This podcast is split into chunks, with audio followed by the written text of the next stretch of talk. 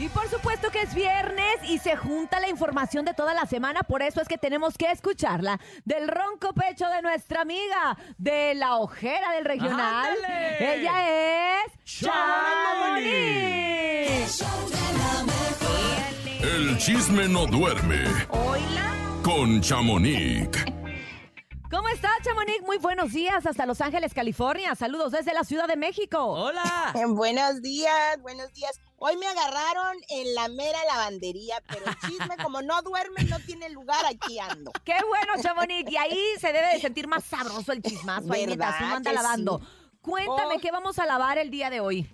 Ay, pues les cuento, comenzamos con una lamentable noticia, pues el hijo mayor de nuestra querida periodista Maxine Goodside falleció el día de ayer y pues es lamentable porque el fallecimiento, especialmente yo digo de un hijo es lo peor que uno uno como mamá puede experimentar, pero pues Así es. ah, Desde ayer, diferentes eh, medios de comunicación, personalidades, gente del medio artístico, al ser Maxine Goodside, una persona tan querida dentro del querida. medio, obviamente se ha, se ha manejado con mucho respeto toda esta noticia. Sí. Todo el mundo ha dado su más sentido pésame. Aprovechamos nosotros también, para hacerlo claro. con la reina de la radio, con Maxine. La, la acompañamos en este dolor que, como bien dices tú, pues no tiene nombre, ¿verdad? El, el No. perder un hijo. Y, y de verdad, qué triste. Y además que se ha especulado mucho acerca de este fallecimiento, los motivos no han estado claros y pues obviamente pues no nada más es hablar por el fallecimiento, sino también el morbo que genera el de qué y por qué, ¿verdad?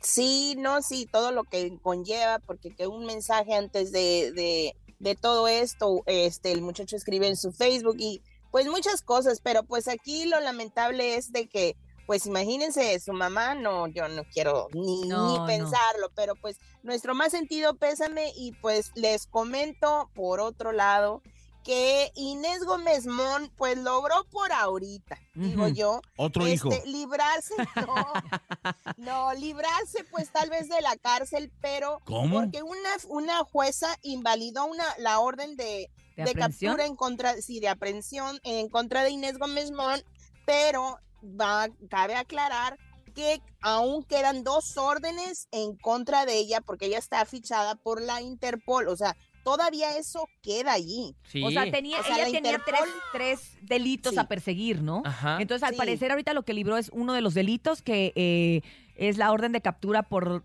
por desfalco defraudación o defraudación fiscal. fiscal. de 12 Ujú, millones de pesos. de 12 Ese como que ya se lo borraron y quedan todavía dos de Dos. delincuencia eh, Organizada. organizada. y- De- Ándale. Entonces, Y pues no me- bueno. Sí, y pues esas dos, ah, la Interpol todavía está y todavía pues corre peligro, o sea, no está como que, porque mucha gente dice, ay, no, pues que el dinero y que esto y, Y que ya la libró. libró. Ajá, no, ajá, no, no. todavía no, así se hacen los chismes, digo yo, ¿verdad? Así es. Pero bueno, pues vamos a esperar a ver qué es lo que sucede en estos días. Oigan, y pues el día de ayer, como les comenté, Angélica Vale recibió su estrella en el Paseo de Hollywood y pues estuvo rodeada de muchos amigos famosos. ¿Quién ¿eh? fue? ¿Quién Entre fue? ellos, pues Pepe Aguilar habló y le dijo que se lo merecía su estrella y que qué orgullo como mexicana que estuviera recibiendo una estrella. También estuvo Kate del Castillo, estuvo Jorge D'Alessio, Eddie Quintanilla.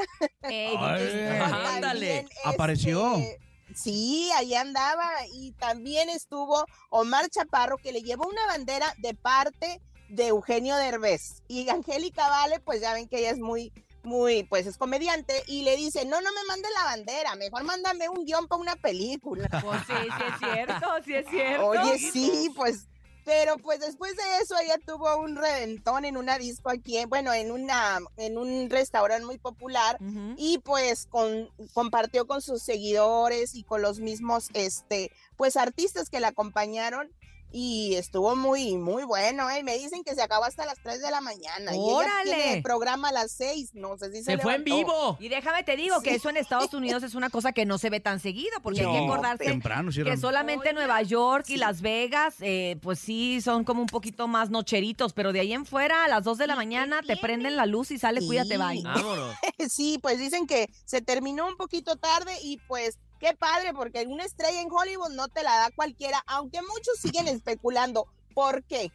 Pero pues bueno, nomás ella sabe por qué se la dieron. Pues ¿verdad? déjenla. ¿Y qué? ¿Y qué tiene? Pues si puede, Pues ¿qué? sí. Pues Y si claro. puede, Si puede Pero y bueno. quiere. De Ay, verdad. tiene.